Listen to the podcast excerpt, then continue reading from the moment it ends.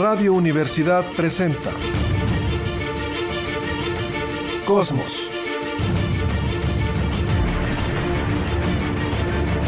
Tu ventana al universo, donde el pensamiento humano descubre el lado amigable de la ciencia.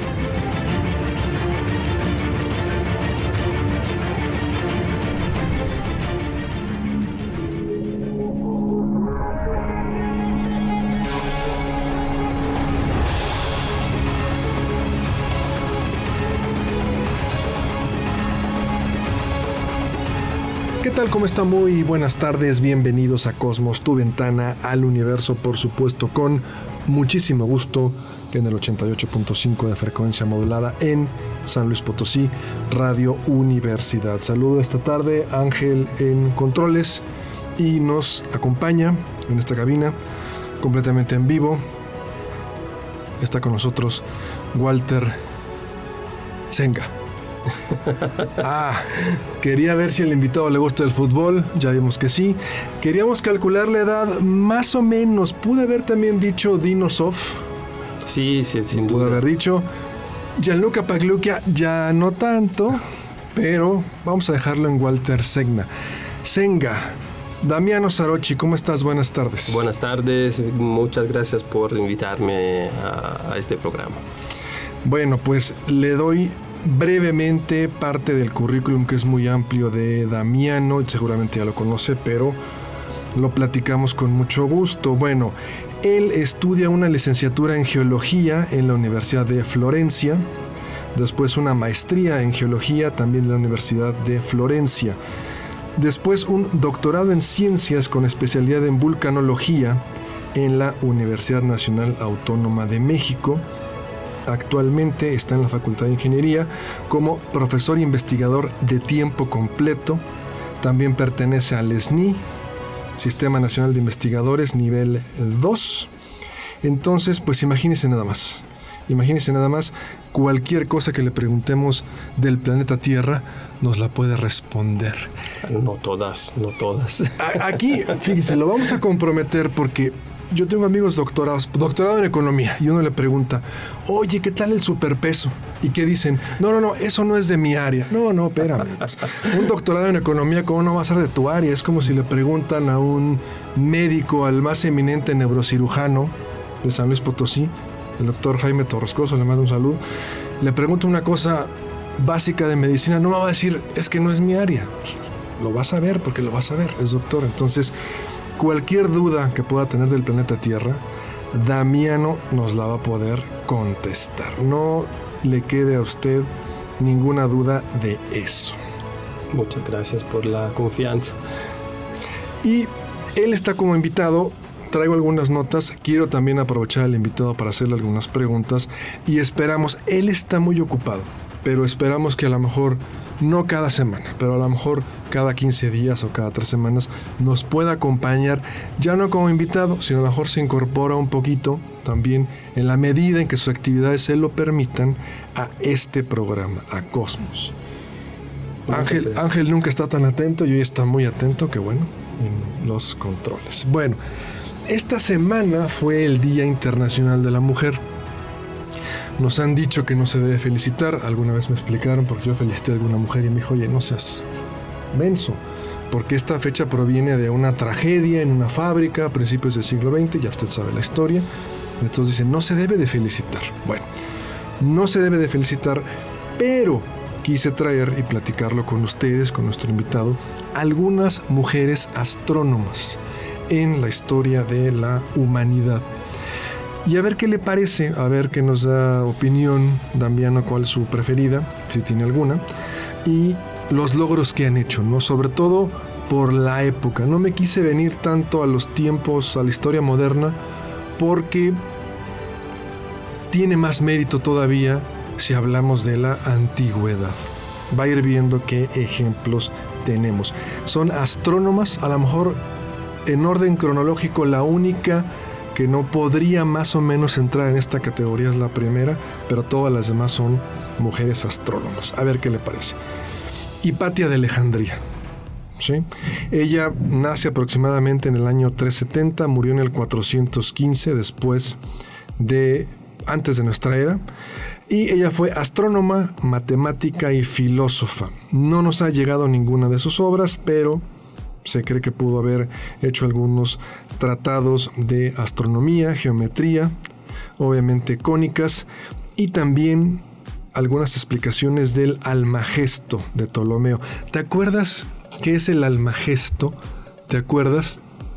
El Almagesto es un tratado que hace Ptolomeo en la antigüedad, en el cual es como amor y odio, ¿no? Porque por un lado él dice teoría geocéntrica, la Tierra es el centro de todo, pero por otro lado tiene unas tablas astronómicas muy buenas con las que se podían calcular eclipses, eh, algunos planetas, el paso, algunos objetos. Entonces, Ptolomeo se utilizó mucho en la Edad Antigua, en la Edad Media, hasta que llega ¿Te acuerdas?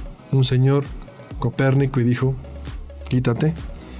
Y se acaba esto, ¿no? Pero el almagesto, obviamente por la teoría geocéntrica, pues no tiene ningún sentido, pero las tablas que ahí tuvo eran muy exactas y se siguieron usando hasta la Edad Media.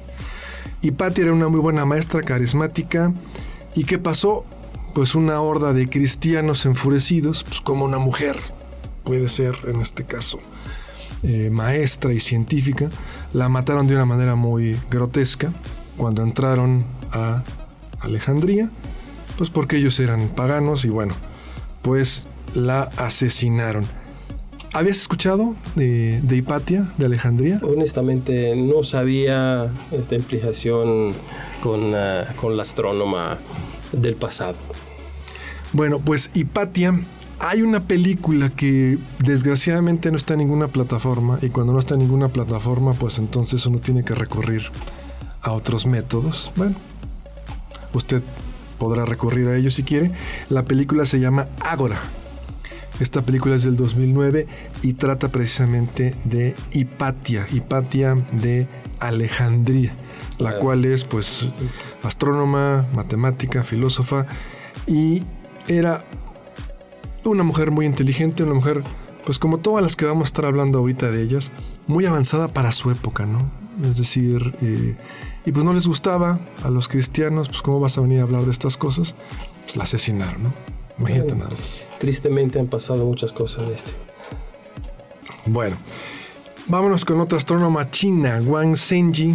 Wang Zhenji esto ya estamos hablando de 1768, cuando ella nace, muere en 1797, escribe 12 libros de astronomía. Ella investigaba o estudiaba eclipses lunares en el jardín de su casa y también en 1994 la Unión Astronómica Internacional le da a un cráter de Venus su nombre. Otra que seguramente sí te vas a acordar, María Mitchell María Mitchell, una astrónoma norteamericana. Y esta es muy interesante porque María Mitchell nace en 1818, muere en 1889. Es la primer astrónoma académica de Estados Unidos. Es la primer mujer en entrar a la Academia Americana de Artes y Ciencias, 1848. La primera mujer en entrar a la Asociación Americana para el Avance de las Ciencias, 1850 colabora con el Observatorio Naval y cuando ella ya en 1865 trabajaba en el Vassar College, cobraba una tercera parte de lo que cobraban sus colegas hombres. Es decir, por el mismo trabajo, María Mitchell cobraba una tercera parte. Obviamente ella peleó, lo quería cualquier mujer, porque si hacemos lo mismo, voy a ganar una tercera parte. Bueno, imagínense la avanzada que estaba María Mitchell. Descubre un cometa y un cráter de la Luna lleva su nombre. También fundó la Asociación para el Avance de la Mujer. Imagínate, Damián, estamos hablando de la segunda mitad del siglo XIX. Esta mujer entra en la Asociación Americana para el Avance de las Ciencias, en la Academia Americana de Artes y Ciencias, pide que ganen lo mismo, obviamente no, no lo va a alcanzar, pero bueno, lo reclama y funda la Asociación para el Avance de la Mujer. Pues era una bueno, muy avanzada para su época, ¿no? Para su época era muy avanzada. Hay que en esa época ya ser parte de una institución, ser astrónoma profesional era de por sí un gran logro. Entonces, bueno, no es obviamente justo que el, que el sueldo fuera la tercera parte de, lo, de, los hombres, pero ya en ese entonces ya había eh, tenido una oportunidad muy grande porque a muchas de sus colegas esto se le había negado en ese mismo periodo. Fíjate, María Mitchell, estamos hablando de Estados Unidos. ¿Te acuerdas en qué año, más o menos, en Estados Unidos se le da a la mujer el derecho al voto? 1920. Entonces tenían que pasar unos años más. Imagínate, o sea, una mujer que decía, ¿por qué vamos a cobrar menos si hacemos el mismo trabajo? Oigan, yo quiero entrar a la academia, oigan, yo quiero entrar a la asociación, oigan, quiero fundar una asociación también para puras mujeres. Imagínate la avanzada que estaba para la segunda mitad del siglo XIX, cuando el derecho al voto en Estados Unidos llega hasta 1920 la enmienda 19 que dice el voto no puede ser cuestión de género, palabras más, palabras menos, que dicen las mujeres también pueden votar. Imagínate la avanzada que estaba esta mujer, esta chava. Sí. Impresionante. Otra. Williamina Patton Stevens Fleming. Williamina, pues podríamos decir Guillermina, ¿no? Para no confundirnos. Guillermina Fleming. Ella nace en Escocia emigra con su marido a Estados Unidos en 1878. Ella se divorcia de Fleming y sin tener conocimiento formal, porque pues imagínate que es una ama de casa que de repente llega a Estados Unidos, se divorcia, entra a trabajar en el observatorio de Harvard con, seguramente te acuerdas, Edgar Pickering. Por supuesto. Ella entra como ordenanza. Ordenanza es alguien que no tenía en esa época una educación formal y la ponían, a ver, límpiame los instrumentos, a ver, eh, prepárame estos materiales, ¿no? O sea, ayudante, podríamos decir. En México dice Angelito Chalán, bueno, pues más o menos, por ahí va la cosa. Ella revisaba eh, placas fotográficas del cielo y le gustó tanto a Pickering que era muy sangrón. Imagínese, para agradar a Pickering, en Harvard, no era cualquier cosa, y entonces la nombra conservadora del archivo fotográfico del Observatorio de Harvard. Descubre 10 estrellas novas, 59 nebulosas y más de 300 estrellas variables. Esta, si me permite hablar en primera persona, es la que más me gusta, porque es una mujer que sin educación formal, sin una carrera profesional, llega a pedir chamba al Observatorio de Harvard, le dan trabajo con el más sangrón que pueda haber en el universo, que es Edgar Pickering, y le gusta su trabajo, ahí se queda, y pues imagínese divorciada, estaba esperando un hijo en un país que no era el de ella, y le va súper bien. Entonces dices, oye, pues Guillermina, Patton Stevens Fleming, como usted quiera, pues también era una super mujer, ¿cómo lo ves? Bueno, sí, sin duda, ella eh, logró la confianza de Pickering por su precisión. Era muy escrupulosa, muy meticulosa en la medición de, las placas fotográficas que en ese entonces se utilizaban para eh, encontrar eh, supernovas o fenómenos que, que, variaban en el tiempo, como las estrellas variables. Entonces, bueno, sin duda creo que una de sus características fue esta de la meticulosidad. Y bueno, en este caso, Damiano, ya comentamos eh, especialidad en vulcanología, geólogo, pero es también astrónomo aficionado. Le gusta mucho la astronomía. Entonces también como aficionado le podemos hacer muchísimas preguntas y vas a ver, a ver, un término. Aquí hablamos de que Guillermina descubrió 10 estrellas novas. ¿Nos puedes platicar un poquito qué es una estrella nova para recordarlo aquí al auditorio? Bueno, las estrellas como, como los humanos tienen una vida. Eh, eh, nacen a partir de una nebulosa eh, protostelar, material que se encuentra en el espacio originado eh, probablemente por eh, explosiones de otras estrellas o estrellas que no, no, se, no, se, han formado utilizando gran parte de los elementos que se formaron al inicio del, universo, el hidrógeno, el helio. Pero bueno, estas, eh, estos materiales, una vez que la gravedad hace su trabajo y empieza a generar una presión suficientemente grande, eh, empiezan a fundirse y producen eh, una reacción termonuclear que es la que hace que las estrellas brillen. Eh, y adentro de las estrellas, la, digamos que este tipo de fusión eh, tiene una evolución. Poco a poco se van formando elementos más grandes y llega un momento en que las estrellas eh, se vuelven inestables porque ya no pueden realizar la fusión con elementos eh, de ese tamaño, de, con esa masa atómica, con ese número atómico. Y eh, empiezan una fase de inestabilidad que las lleva a explotar. Entonces, estas son una supernova, una estrella nova, prácticamente es una estrella que explota en una determinada fase de su vida. Y aquí entonces nuestros antepasados no había nada en el cielo y de repente encuentran un objeto que brilla y decían es una estrella nova, es una estrella nueva. Pero no es que fuera nueva, es que es una estrella viejita que se le estaba acabando ya la gasolina, tiene por ahí una compañera, le roba el combustible y en esa robada de combustible, muy, muy mexicano, Angelito, cuando le sacas el. Cuando se te acaba la gasolina del carro y metes la manguera, haga de cuenta que está una estrella así con la otra, mete la manguera en el tanque de combustible de otro carro y saca la gasolina. ¿Y qué pasa? Pues se prende, obviamente, nuevamente en la superficie y uno dice, ah, caray, eso no estaba ahí, ahora está una estrella nova. Sí, una estrella que antes no se podía ver porque por su magnitud real eh, y la distancia, normalmente esas estrellas novas son muy, muy distantes. A veces, muchas veces, pertenecen a otras galaxias. Y de repente, y por unos días, unas semanas, unos meses, pueden volverse tan luminosas de rebasar las estrellas que tenemos cercanas. Y ya después eh, desaparecen dejando eh, una traza que normalmente son nebulosas, nebulosas eh, que se pueden observar aun cuando la, supernova ya, ya no existe. la Crab Nebula, la M1, es muy, muy famosa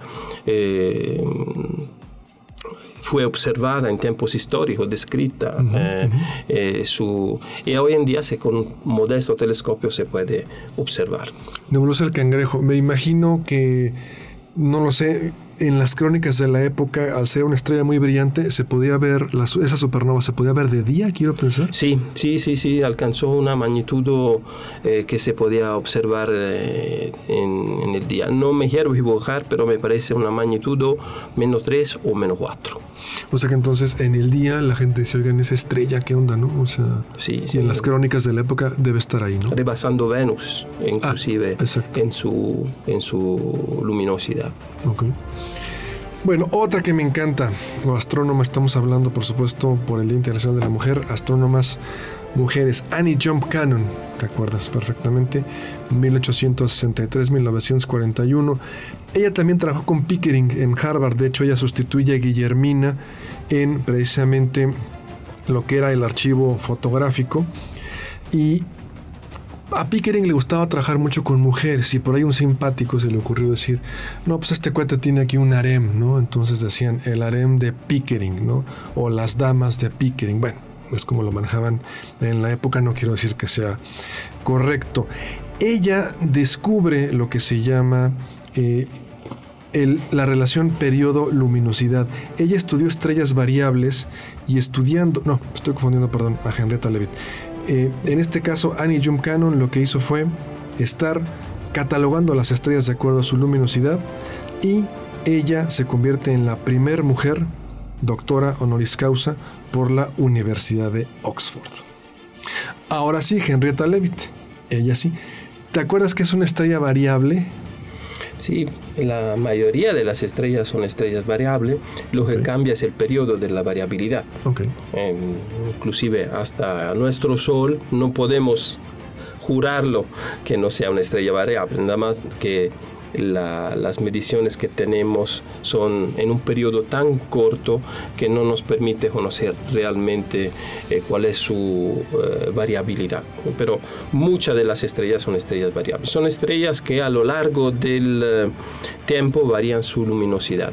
Y esto puede ser por razones de combustión, de cómo, se, cómo ocurre la radiación termonuclear, pero hay unas estrellas variables que me gustaría mencionar que son particularmente interesantes, que son las estrellas de tipo T-Tauri.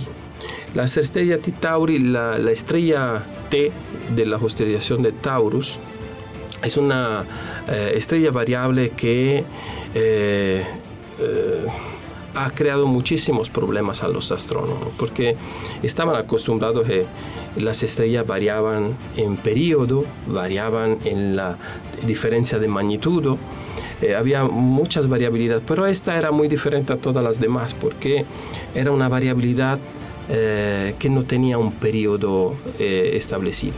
De repente se, se, prendían, se volvían muy brillantes, poco después desaparecían, podían no verse por meses y después volvía a aparecer y era un dolor de cabeza para los astrónomos que están acostumbrados a poder eh, hacer modelos matemáticos. Y después se descubrió que estas estrellas en realidad son eh, estrellas muy jóvenes que a su alrededor tienen un cascarón todavía de material eh, que no se había todavía em, eh, transformado en un sistema solar y que obscuraba, imagínense una gran polvareda alrededor de una estrella muy joven que la obscuraba por completo y de repente se formaban grietas en este eh, cascarón y dejaban salir rayos de luz. Bueno, eh, el descubrimiento de este tipo de variable está íntimamente relacionado con eh, la formación de los sistemas solares, no solamente el nuestro, también de otras estrellas. Entonces, bueno, eh, creo que por lo menos desde mi punto de vista como, como astrónomo aficionado, pero sobre todo como geólogo, son las que me eh, interesan más por su relación con la formación del sistema solar. Porque forman planetas, forman tierras, entonces esas son las que me gustan, porque entonces están formando planetas. Aquí entonces Henrietta Leavitt con otro tipo de estrellas variables, lo, lo recuerdas, las variables cefeidas. Ese es lo contrario, son muy regulares, son como relojito. Aumenta el disminuye el brillo en un lapso de tiempo muy, muy marcado. Y ella descubre lo que se llama la relación periodo-luminosidad, que es lo que nos permite, es una forma de tantas, de medir la distancia a otras estrellas.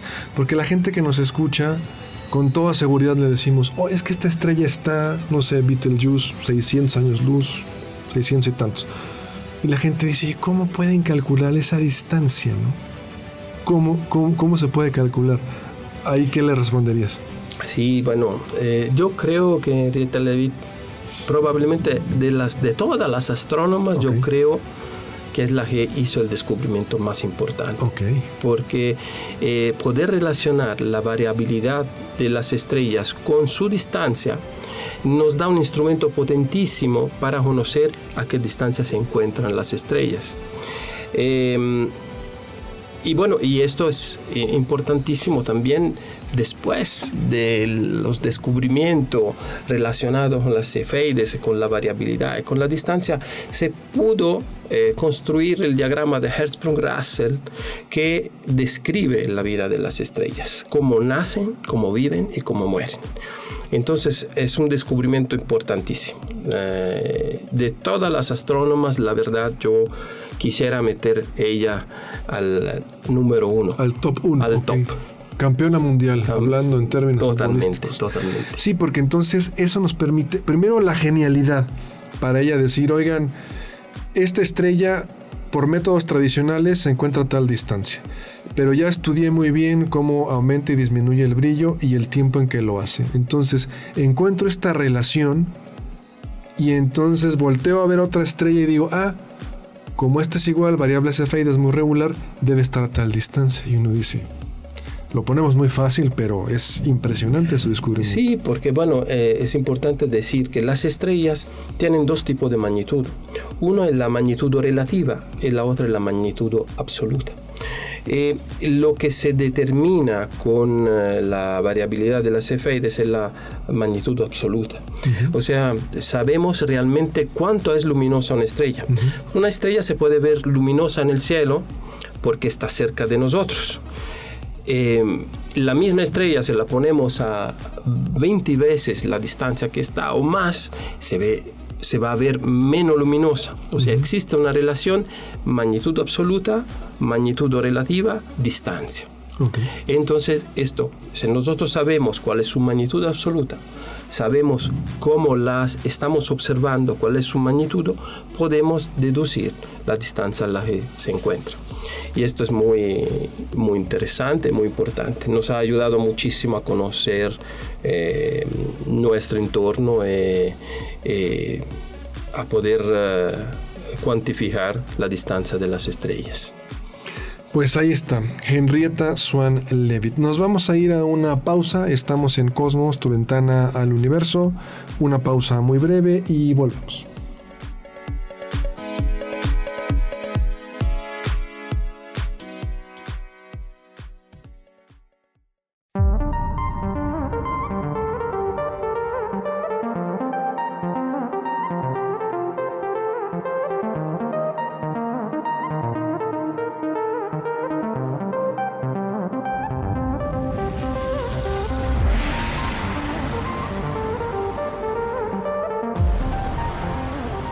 Regresamos, estamos en Cosmos, tu ventana al universo. En el bloque pasado platicábamos conmemorando, recordando el Día Internacional de la Mujer, mujeres astrónomas. Y Damiano me dice en el corte, oye, hay una astrónoma italiana. Dame chance. Claro que sí, por supuesto, Damiano. A ver, platícanos. Bueno, es una, eh, fue una, desafortunadamente, eh, vino a mancar hace unos 15 años, eh, la mm, Margherita Hack una, una astrofísica fiorentina. Yo soy fiorentino, eh, nacido en Florencia, entonces eh, de, chavo, eh, aficionado de astronomía, obviamente cuando podía el sábado en la mañana tomaba mi motorino y me iba al observatorio de Arcetri. Y ahí era un, en ese entonces te hablo de los años inicio de los años 80. Era un ambiente bien bonito porque era muy fácil interactuar con en ese entonces fue director eh, Franco Pacini, también unos años después fue eh, el eh, presidente de la International Astronomical Union. Y, y, había muchos astrónomos que andaban por ahí y que eh, platicaban contigo. Y una de estas figuras que a mí se me quedó así muy pegada es Marguerite Marguerite que además de ser una astrofísica solar muy importante, una, mm, eh, era una persona extremadamente humana que eh, hizo mucho para la divulgación astronómica. Y bueno, la astronomía es una de las ciencias, creo, donde hay más aficionados en, absoluto. Eh, yo creo que e independientemente hay tantas mujeres cuantos hombres. Eh, recientemente yo he visto publicaciones de, para quedar en el tema de las mujeres en la astronomía, eh, astrónomas aficionadas que muy evolucionadas en sus técnicas, que eh, sin miedo toman una casa de campaña, su telescopio y sola se van en los Alpes y toman imágenes bellísimas de objetos de cielo profundo. O sea, entre los astrónomos, astrónomos aficionados eh, hay muchísimas mujeres.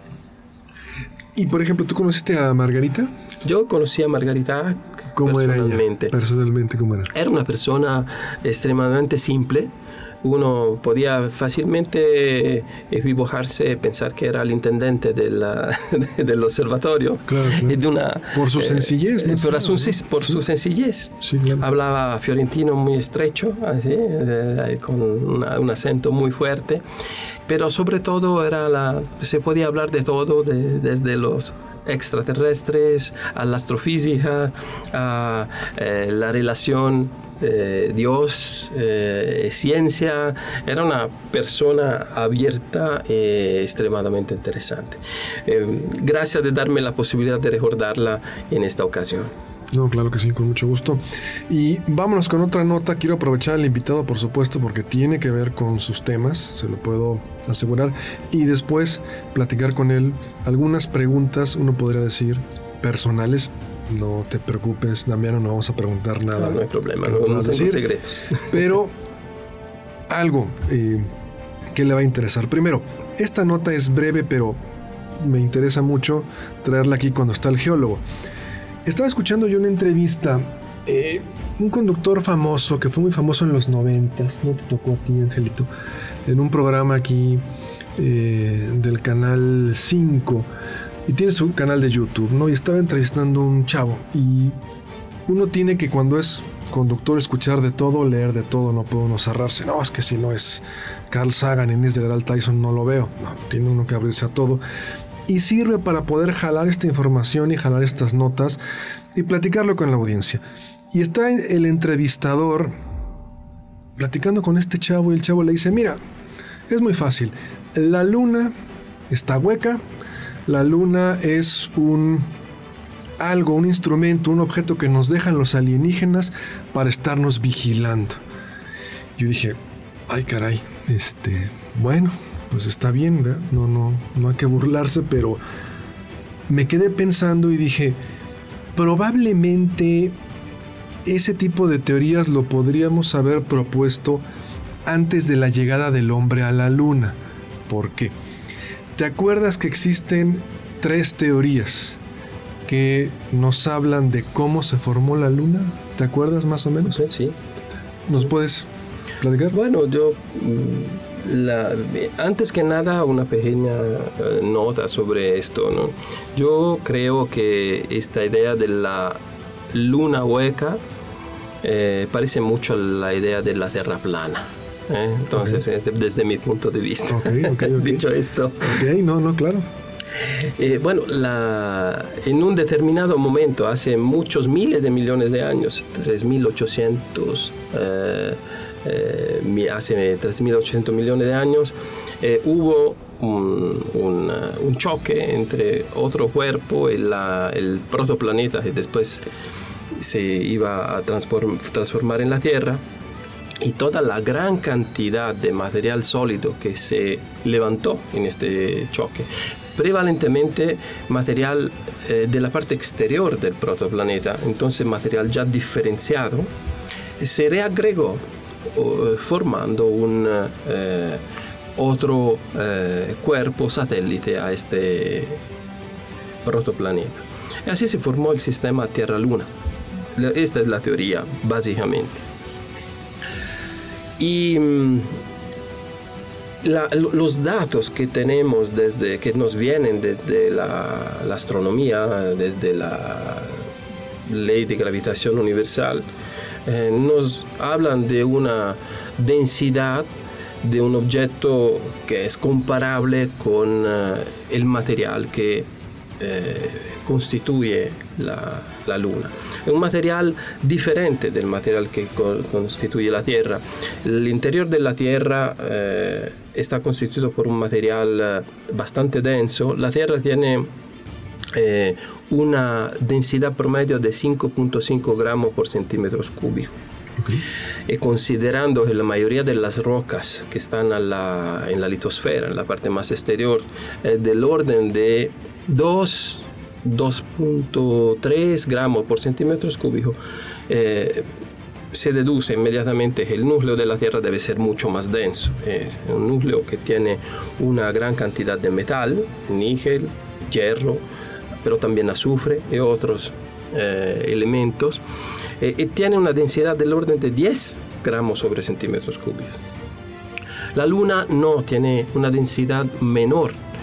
Eh, y esto se debe a que la, parte que, fue en este gran choque la parte del protoplaneta que fue eh, destruida y lanzada en su alrededor era una parte ya diferenciada. ¿Qué es la diferenciación? Cuando eh, se piensa en los planetas terrestres, su origen es bastante común. Venus, Mercurio, la Tierra, el mismo Marte. Originariamente fueron constituidos por la agregación de planetesimales. Estos planetesimales eran cuerpos de tamaño de asteroides y su constitución era eh, bastante básica en el sentido que eh, los, los, los, materiales que se fueron agregando eran constituidos en gran parte de olivino, piroxenos, son eh, minerales densos. De hecho, el manto de la Tierra, que constituye la parte más voluminosa de la Tierra, tiene una, composición muy parecida a estos cuerpos eh, eh, protoplanetarios. Bueno, em, cómo se agregaron fue por impactos. Estos impactos aumentaron la temperatura de, este cuerpo. Cuando ustedes tienen un yunque, eh, meten un fierro y lo martillan, eh, lo tocan, es muy caliente. Estos impactos, imagínense, ocurren a velocidades elevadísimas y determinan la fusión de este material. En esta fusión, por gravedad, la parte más densa se va hacia el centro y la parte menos densa se queda en la parte externa del protoplaneta. Fue la parte que fue arrastrada de, este impacto, de uno de probablemente un gran protoplaneta que todavía estaba eh, orbitando y que se fue a agregar a la Tierra y la rompió proyectando gran parte de este material en su alrededor y probablemente en un primer momento se debe haber formado algo parecido a un anillo. ¿eh? La Tierra debe, debe, haber tenido algo como los anillos de Saturno y poco a poco se fue agregando, formando la que hoy conocemos como la Luna. Entonces, bueno, así es como se originó la luna. Eh, cuando ustedes, cuando nuestros ascoltado eh, radio escuchas, se dicen eh, correcto. Eh, ayer, por ejemplo, la luna era casi llena, la observan y ven estas manchas oscuras de la superficie. Están observando en realidad una superficie muy plana generada por grandes erupciones volcánicas eh, debido a los últimos impactos que formaron la Luna. O sea, los últimos grandes impactos rompieron la costra en ese entonces todavía tenía y produjo grandes coladas lábicas. Entonces los mares lunares, estas cosas que se ven cuando se observa la luna, que eh, quien ve un conejo, quien ve una carita, eh, en realidad son enormes coladas de lava que se formaron en ese entonces. Aquí entonces, al hablar de una luna hueca, son tres teorías. La teoría del impacto, llega a un cuerpo muy grande, el tamaño más o menos de Marte, le decían Tella, choca, expele gran material y se forma la luna. Fisión, esto, esta teoría dice, la Tierra giraba muy rápido, eyecta parte de su material y entonces se forma la luna y la otra es la captura, ¿no? Venía la luna muy tranquilamente por ahí caminando en el sistema solar y la Tierra le dice, véngase para acá. ¿Por qué digo que esta teoría de la luna hueca podríamos haberla pensado antes de que llegara el hombre en las misiones Apolo? Porque quiero pensar, y aquí se lo preguntó al geólogo, que cuando llegan los astronautas se traen cualquier cantidad de rocas y las estudias dicen, ah, la teoría del impacto, de que la Luna se forma por un impacto de otro planeta con la Tierra, cobra vida. Aquí están las rocas que nos trajimos de la Luna. ¿Más o menos va por ahí? Bueno, de, ah, las tres teorías yo excluiría dos. Me quedaría con la del impacto con el grande protoplaneta. Em, y desde un punto de vista, digamos, de, la, de, las evidencias, tenemos muchas evidencias, además del hecho que, es una, que son rocas traídas de la Luna. ¿no? Las evidencias más importantes son eh, relacionadas con la sísmica. Eh, las misiones lunares dejaron varios sismógrafos en la Luna y los, eh, el interior de la Luna se ha estudiado gracias a los sismos, sismos que son originados de los impactos que todavía ocurren en la Luna. Em, en la Luna no hay vulcanismo actual, o sea, aunque haya, se puedan observar estructuras muy parecidas a los volcanes, o más bien, se pueden observar volcanes hasta actuales, pero no están relacionados con un tipo de magmatismo que está en el manto. Están relacionados con los impactos que determinan una fusión, formación de cámaras magmáticas que, que después pueden dar uh, origen al vulcanismo. Pero sí mm, sabemos mm, de la sísmica cómo está la estructura interna. Sería uh, muy fácil ver que la luna eh, tiene una parte interior eh, vacía, no es así. por eso yo la eh, considero la teoría de la luna hueca como la, teoría de la Tierra plana. Claro que, que la teoría de la Tierra plana, digo, Talete de Mileto ya sabía que la Tierra era redonda, no era plana. Entonces me, me, da risa pensar que en el 2023 haya terraplanistas, ¿no? Pero eh, el mundo es bonito porque es vario, ¿no? Hay, es hay 40, 50 mil ahí terraplanistas, pero bueno, siguen pensando eso. Y eh, claro, luna hueca, pues no. Hay cualquier cantidad de teoría, de pruebas físicas que nos podrían decir, oye, no está hueca, ¿no?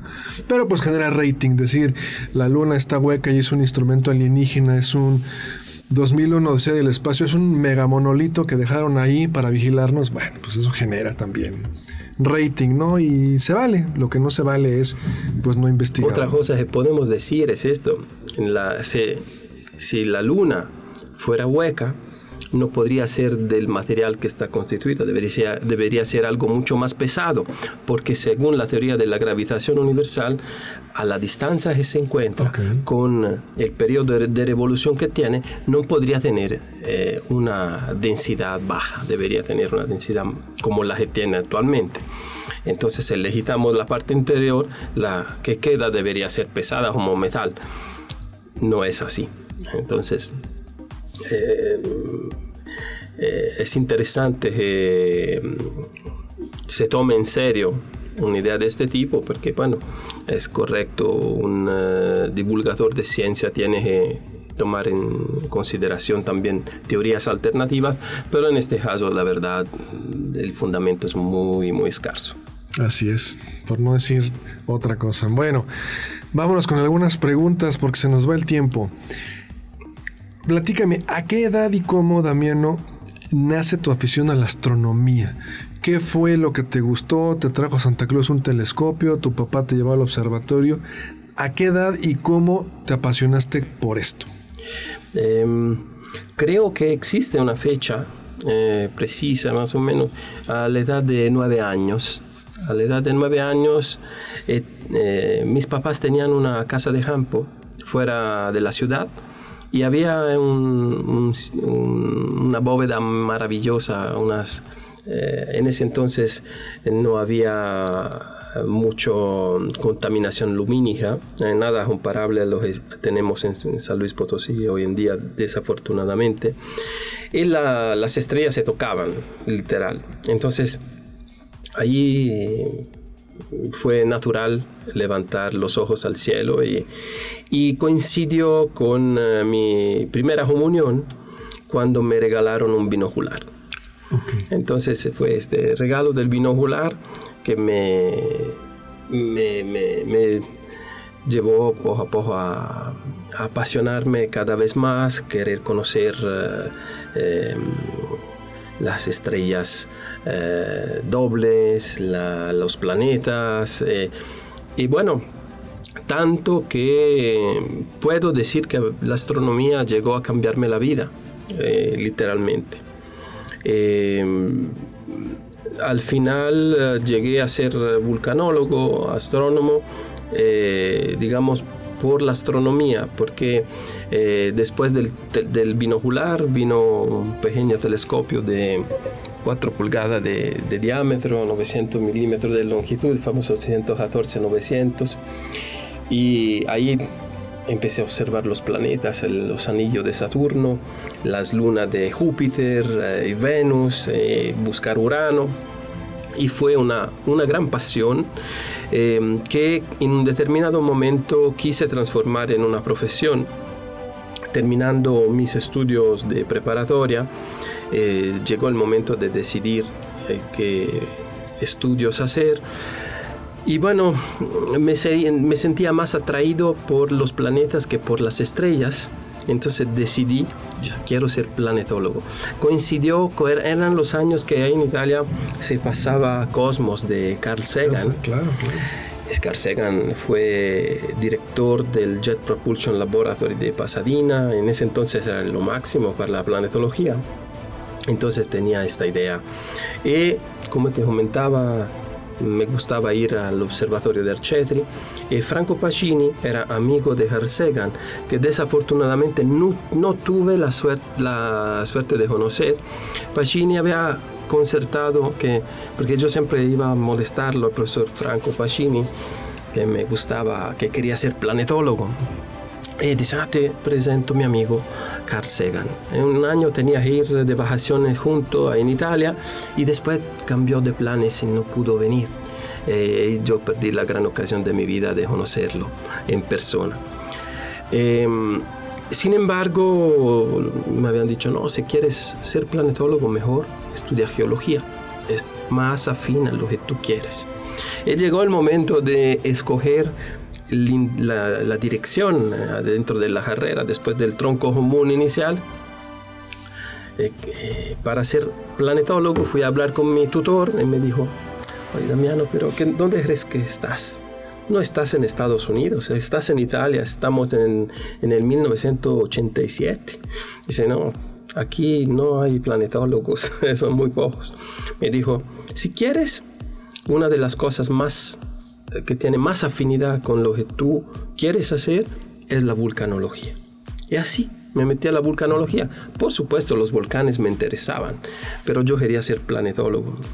Y entonces me metí a la vulcanología, que después me apasionó muchísimo y sigo siendo vulcanólogo. Pero la cosa muy bonita que a la tierna edad de 57 años que tengo, finalmente el año pasado entré a ser parte de un grupo de em, geomorfología planetaria del CNR en Italia.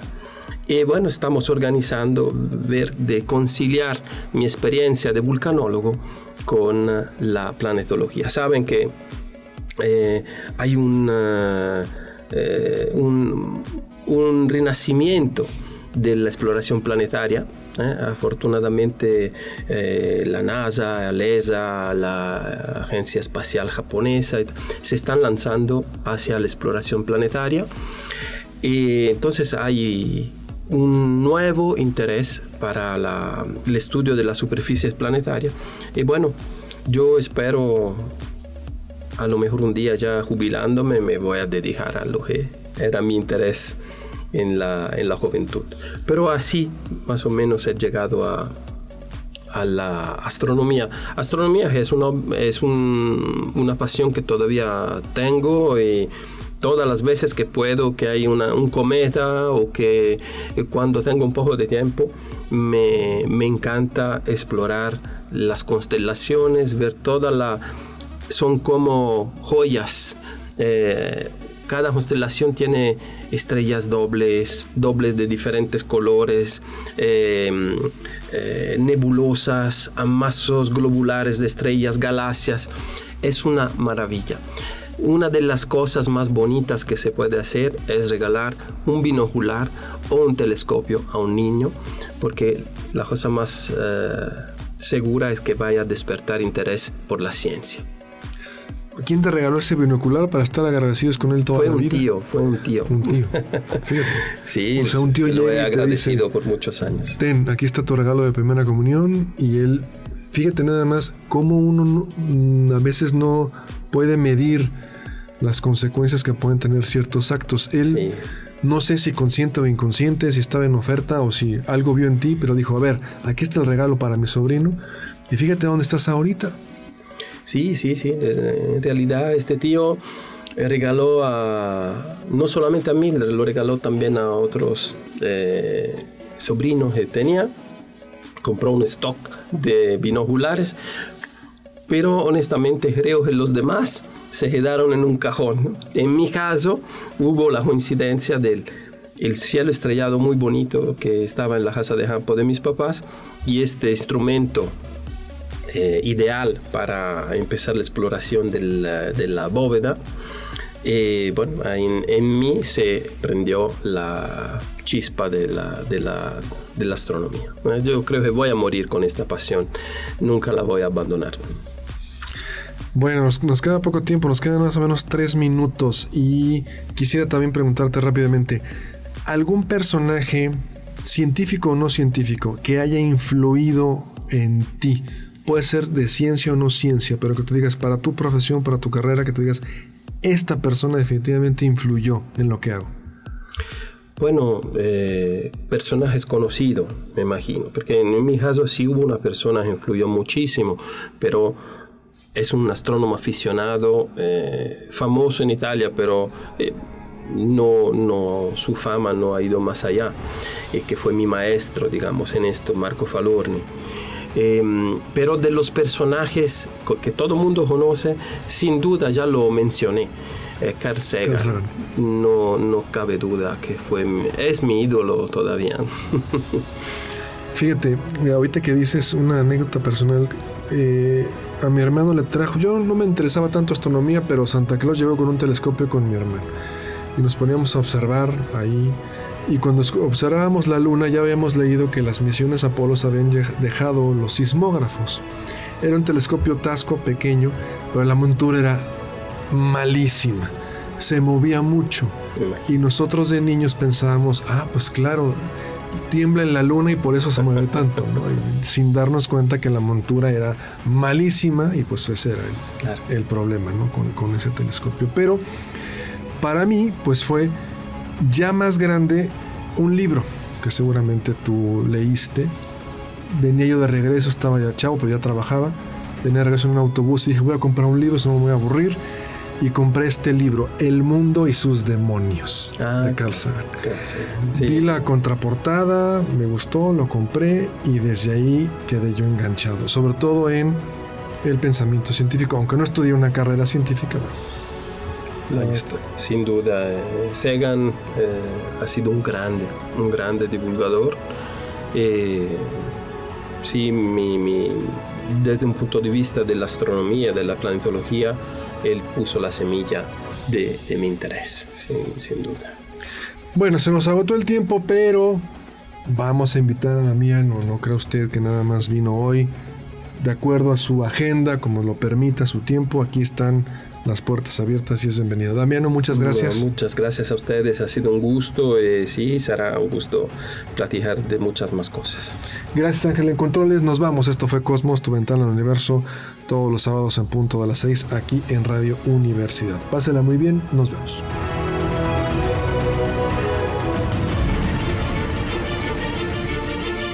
Radio Universidad presentó Cosmos.